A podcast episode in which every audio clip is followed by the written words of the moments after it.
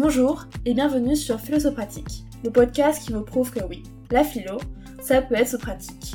On aborde ici des sujets de tous les jours et on essaie de trouver des solutions ou simplement de légitimer nos questionnements. Alors, bienvenue et bonne écoute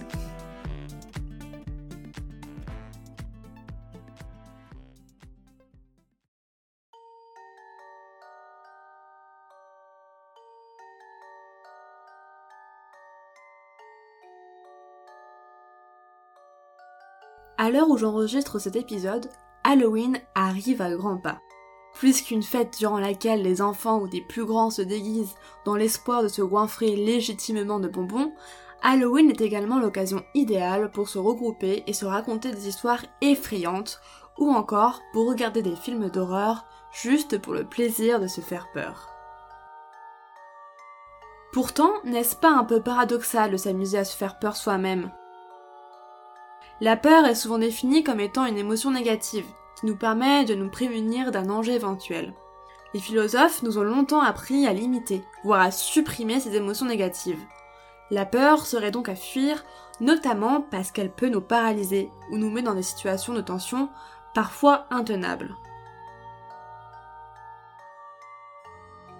Mais alors, pourquoi est-ce que nous aimons tant regarder ces films d'horreur qui nous hérissent le poil?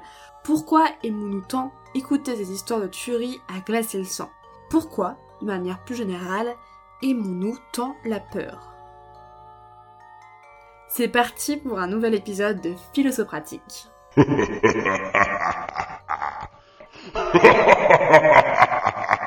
La première hypothèse que nous pouvons émettre est la suivante. Nous aimons nous faire peur car c'est un moyen comme un autre de nous divertir. Pour expliquer cette thèse, je pense qu'on peut utiliser le philosophe Pascal ici. Pour ce dernier, nous sommes des êtres mortels, et donc des êtres finis. Or, cette idée nous angoisse, et pour oublier cette vérité fondamentale, nous faisons appel à des divertissements. Mais attention, le divertissement ici à comprendre au sens très large. Nous nous divertissons en pratiquant un sport, en regardant des séries, en passant du temps avec nos amis, mais également en allant au travail, en faisant nos devoirs. C'est ainsi que Pascal écrit Rien n'est si insupportable à l'homme que d'être dans un plein repos, sans passion, sans affaires, sans divertissement, sans application. Il sent alors son néant, son abandon, son insuffisance, sa dépendance, son impuissance, son vide. Incontinent, il sortira du fond de son âme l'ennui, la noirceur, la tristesse, le chagrin, le dépit, le désespoir. Il ajoute Tout le malheur des hommes vient d'une seule chose, qui est de ne pas savoir demeurer en repos dans une chambre. Je sais pas vous, mais quand il m'arrive de ne rien faire et de rester dans mon lit, parfois l'angoisse m'envahit. Jusqu'à ce que je prenne mon téléphone pour m'occuper l'esprit et donc pour me divertir. En vérité, je pense que nous sommes nombreux à avoir connu ce genre de situation. Regarder un film d'horreur, écouter une histoire effrayante, ou aller visiter ce château abandonné, le cœur battant, ne seraient donc que des manières de nous divertir. La peur, qui se trouve au cœur de ces différents exemples, ne serait donc qu'un divertissement comme un autre.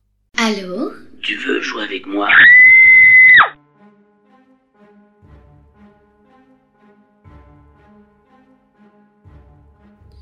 En résumé, d'après cette première approche, nous aimons nous faire peur ou avoir peur, puisque cela permet de nous divertir, donc de ne plus penser à notre finitude et de fuir l'angoisse. Cette hypothèse est assez éclairante pour comprendre pourquoi nous cherchons tant à nous occuper, à chercher des loisirs, mais elle reste, je pense, insuffisante pour comprendre la spécificité même de la peur.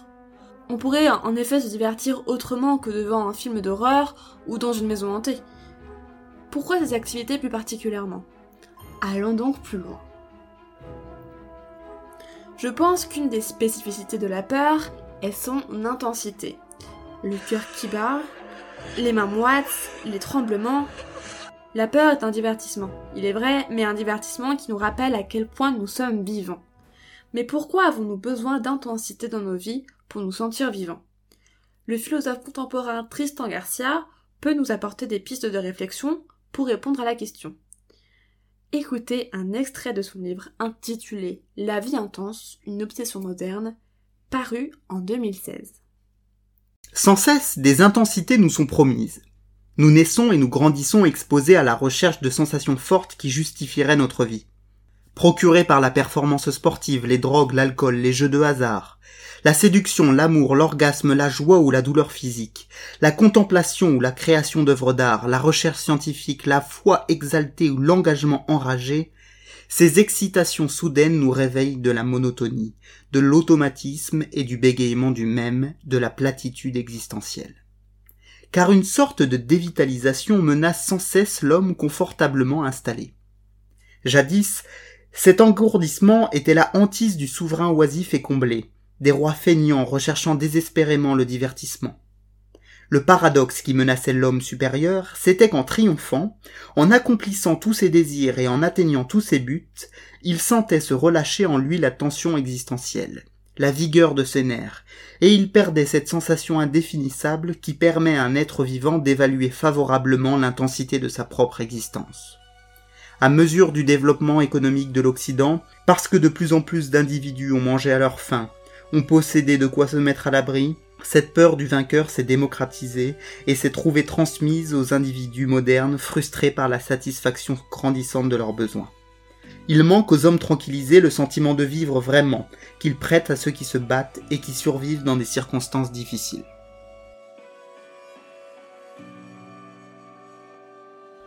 Il n'est pas difficile de voir dans ce texte lu par Théo Coutier que je remercie, dans le portrait qu'il fait de notre modernité, un tableau très réaliste. Nous cherchons à tout prix l'intensité pour ne pas tomber, je cite, dans la monotonie de la vie. L'intensité nous permet de nous sentir vivants. Quand j'ai le cœur qui bat à fond ou lorsque j'ai les mains moites, quand j'ai peur quoi, il est vrai que ce ne sont pas des sensations super agréables, mais ce sont des sensations qui me rappellent que je suis vivant, que je vis. Ce qui est intéressant dans ce texte, c'est qu'il ajoute que ce désir d'intensité serait propre à notre époque l'augmentation du niveau de vie rend nos vies d'une certaine manière plus confortables. Or, le confort serait l'origine même d'une certaine inertie, d'un risque de dévitalisation, d'un ennui. Bon, je vais vous faire une confidence, je ne suis pas absolument d'accord avec cette thèse, mais il était nécessaire de l'évoquer pour mettre en avant une réponse possible à notre problématique de départ. Nous aimons tant avoir peur ou nous faire peur, puisque c'est une émotion très intense, et donc qui nous fait sentir vivants. Or, je trouve que là encore, nous manquons de rigueur. En effet, il existe d'autres émotions aussi intenses que la peur, comme la colère par exemple. Encore une fois, nous manquons la spécificité même de la peur.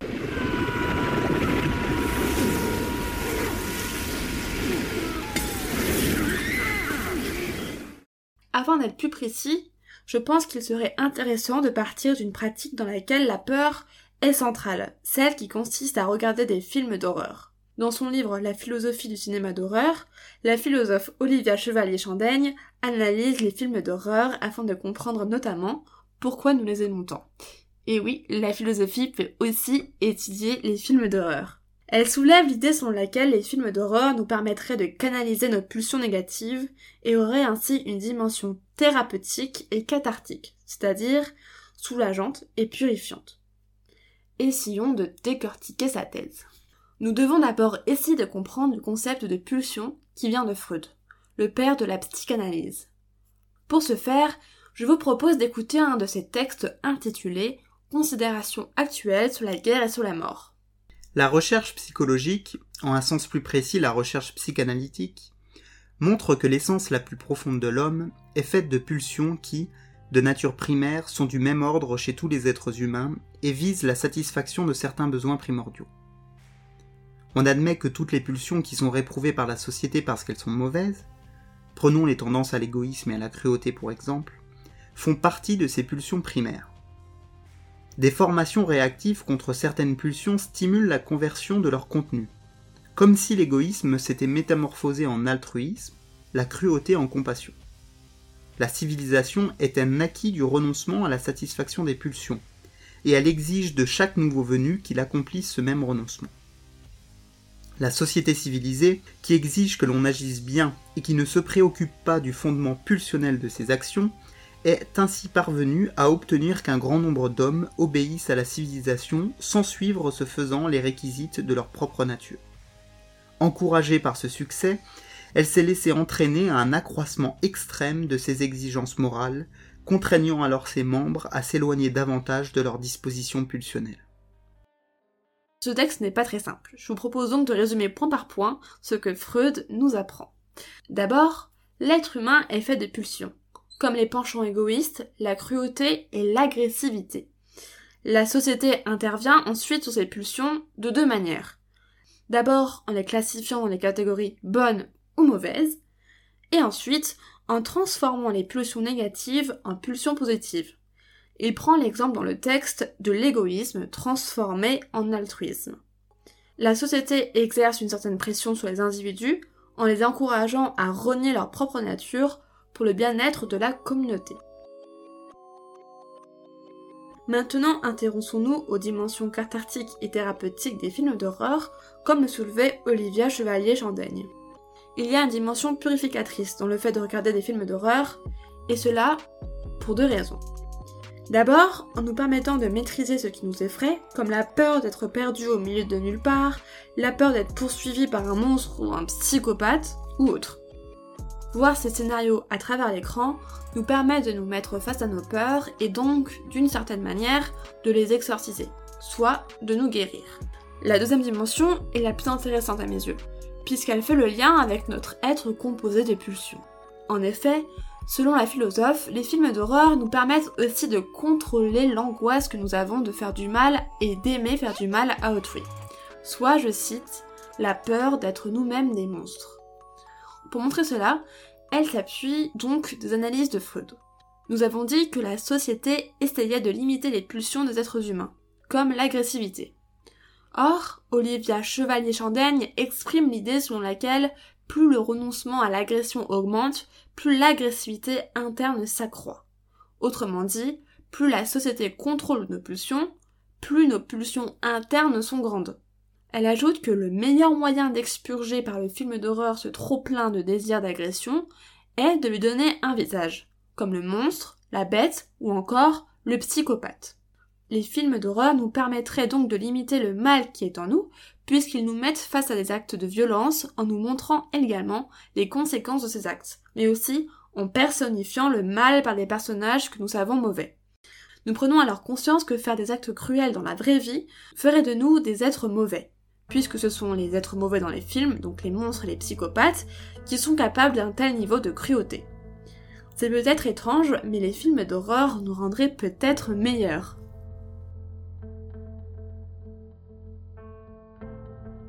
Nous nous sommes concentrés ici simplement sur les films d'horreur, mais il serait de même pour toute activité qui a pour but principal de nous effrayer nous-mêmes, comme visiter une maison hantée ou écouter des histoires qui font peur. Ces activités auraient pour but inconscient de nous guérir de nos peurs, mais aussi de nous vider de nos pulsions mauvaises. Allez, comme d'habitude, je vous propose en conclusion de revenir sur le chemin parcouru durant cet épisode. Notre problématique était la suivante. Pourquoi aimons-nous tant nous faire peur? Nous avons trouvé plusieurs réponses à notre question en cherchant à être de plus en plus précis. Dans un premier temps, nous avons vu que nous faire peur nous permettait de fuir l'angoisse liée à notre nature d'être mortel. Nous aimons nous faire peur ou avoir peur car c'est un divertissement comme un autre. Dans un second temps, nous avons vu que nous faire peur nous permet de nous sentir vivants par l'intensité que cette émotion nous procure. Enfin, nous avons vu que nous faire peur nous permettait paradoxalement d'être de meilleures personnes car nous permet de nous mettre face à nos peurs et d'extérioriser certaines pulsions enfuies en nous. Je pense qu'on peut donc dire vive les films d'horreur, même si personnellement je déteste ça. Passez donc un joyeux Halloween et rendez-vous dans 15 jours. Nous parlerons d'un sujet très passionnant, comme d'habitude, qui sera celui des disputes.